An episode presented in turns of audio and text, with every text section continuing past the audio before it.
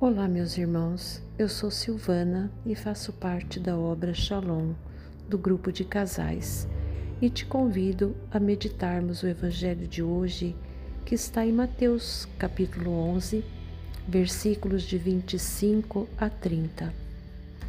Jesus começa esse evangelho exaltando a grandeza de Deus e reconhecendo que o Pai é Senhor do céu e da terra e que escondeu essas coisas aos sábios e entendidos, mas as revelou aos pequenos, e que foi do agrado do Pai entregar todas as coisas ao Filho.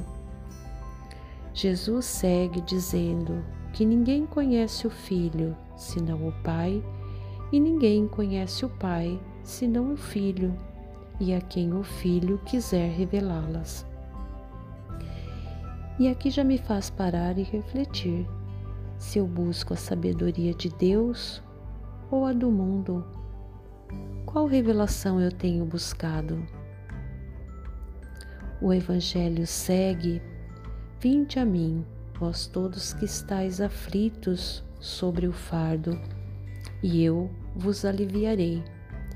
Tomai meu jugo sobre vós e recebei minha doutrina porque eu sou manso e humilde de coração, e achareis o repouso para as vossas almas. Portanto, a doutrina de Deus não é pesada, mas nos liberta se a buscarmos e seguirmos.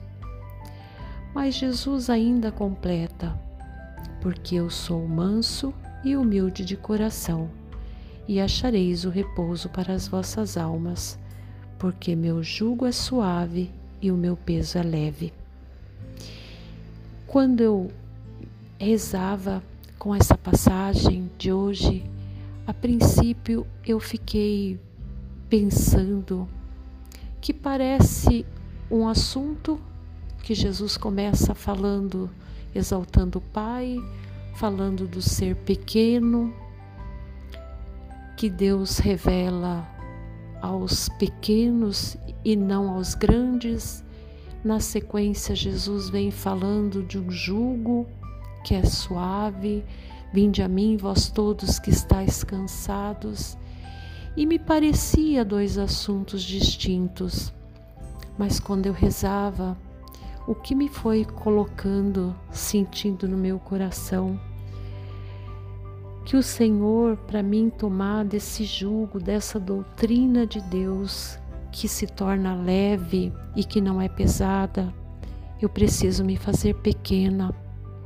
Eu preciso buscar o senhorio de Deus e as coisas do alto para que eu possa ter esse esse jugo suave e esse peso leve que o Senhor vem nos trazer e para que eu possa ter esse coração manso e humilde, eu preciso deixar Deus ser Deus na minha vida, ou seja, que a vontade dele seja grande na minha vida.